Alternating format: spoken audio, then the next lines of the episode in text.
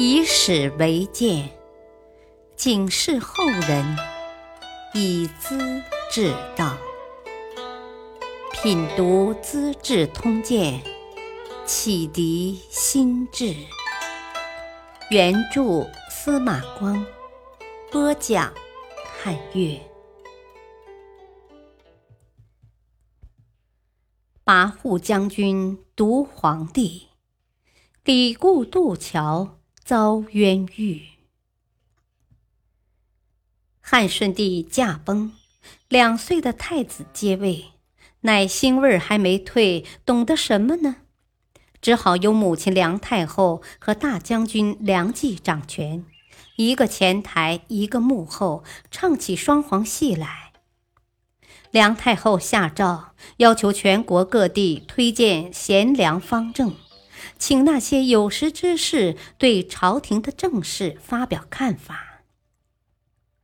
黄甫圭是位刚直的臣子，不怕权势，趁这次上书的机会，当面抨击梁冀一家人，指出如今的天下不太平是奸臣掌权造成的，并且警告说：“啊，皇帝是船，百姓是水呀。”大臣们呢是水手，梁大将军就是掌舵师傅啊！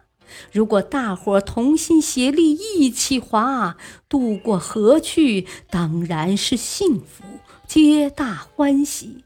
要是松劲儿了，各划各的，掌舵师傅不看方向，恐怕会一起翻进水里呀！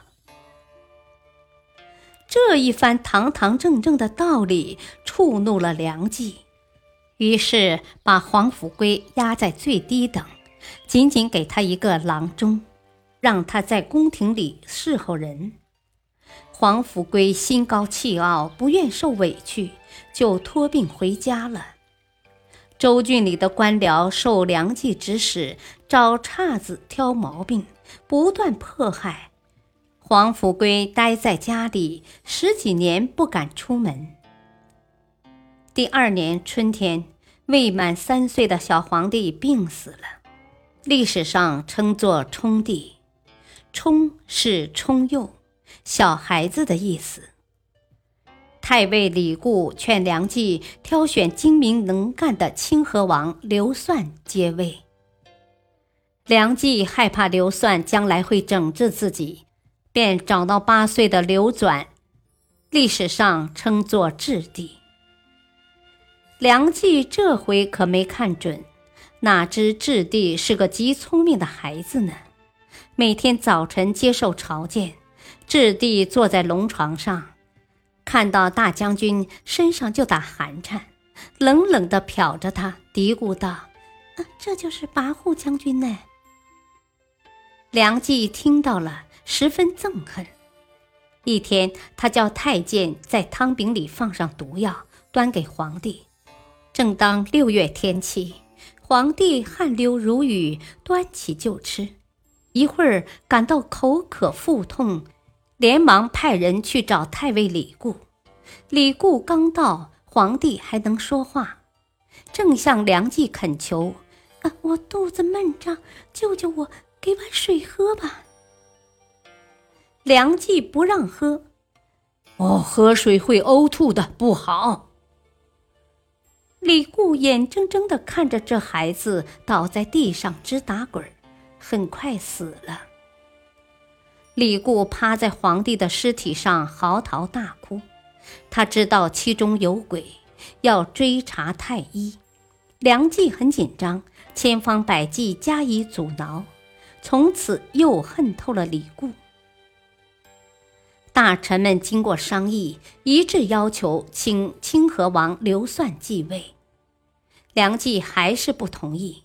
宦官曹腾挨过刘算的指责，便怂恿大将军说：“哦，清河王性格果断，如果上台，你怕没得好日子过吧？不如把太后喜欢的刘志扶起来，富贵也就长久了。”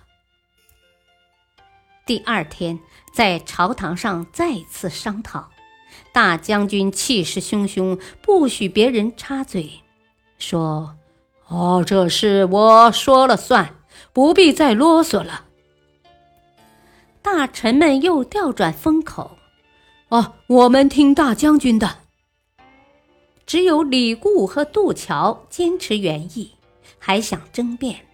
梁冀厉声宣布：“啊，休会！”随即请太后下令。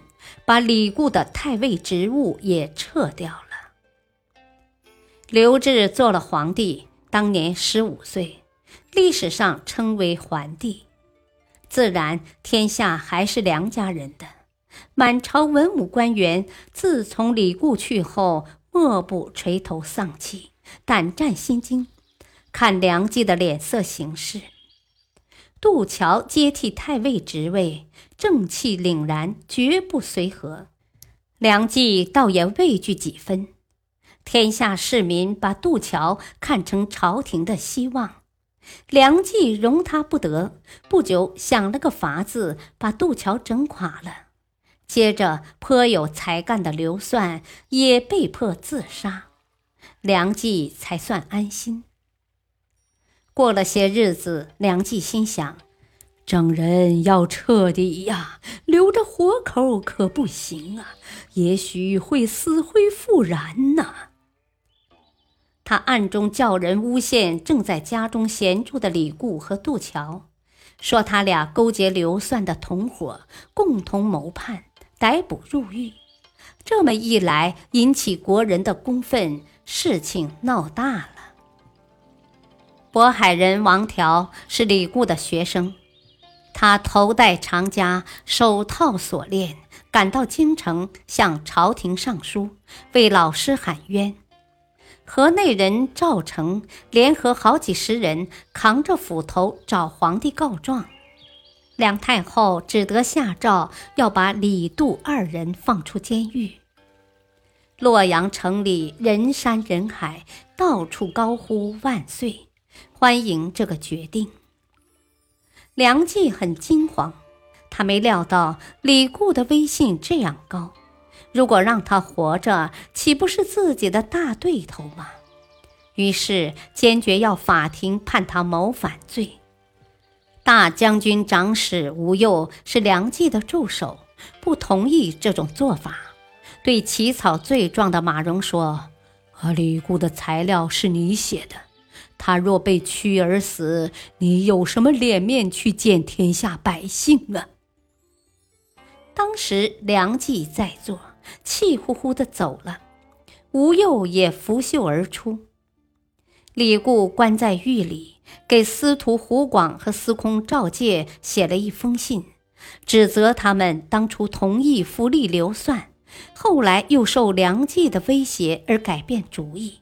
害了国家和朝廷。信里说：“啊，梁家人很糊涂，你们又阿谀附和，好的说成坏的，对的说成错的，汉家天下从此衰败了。你们看着国家沉沦，不去匡扶，后人会指责你们的。啊，我要死了。”死得有意义，绝不遗恨呐！胡广和赵介看了书信，流泪长叹，无比惭愧，却也没什么行动。李固不久便死在监狱中了。梁冀又派人威胁杜桥：“啊，你要知趣儿点儿，早点下决心。”妻子儿女是可以保全的，但杜桥绝不自杀。第二天，梁冀的骑士到他门外探听，屋里没有哭声，知道杜桥还活着。梁冀便假借太后的诏令，把杜桥抓进监牢。杜桥最后也死在狱中了。李固和杜桥的尸体被陈列在城北的大街上示众，旁边插着警告牌：“谁敢哭泣吊唁，用重刑惩罚。”不信邪的人到处都有，吓唬也没用。汝南的年轻人郭亮是李固的弟子，左手拿着状纸，右肩扛着斧头，到京城喊冤，要求收敛。他又联合南洋人董班，守在尸体旁边，哀哀痛哭，日夜不停。厦门亭的官长看得不耐烦，呵斥他们：“啊，哪儿来的这号书呆子，触犯禁令，想找死吗？”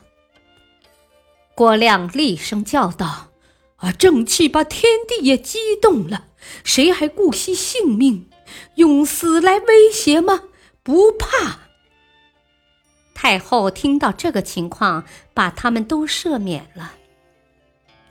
陈留人杨匡。曾是渡桥的部属，昼夜兼程，一面走一面哭。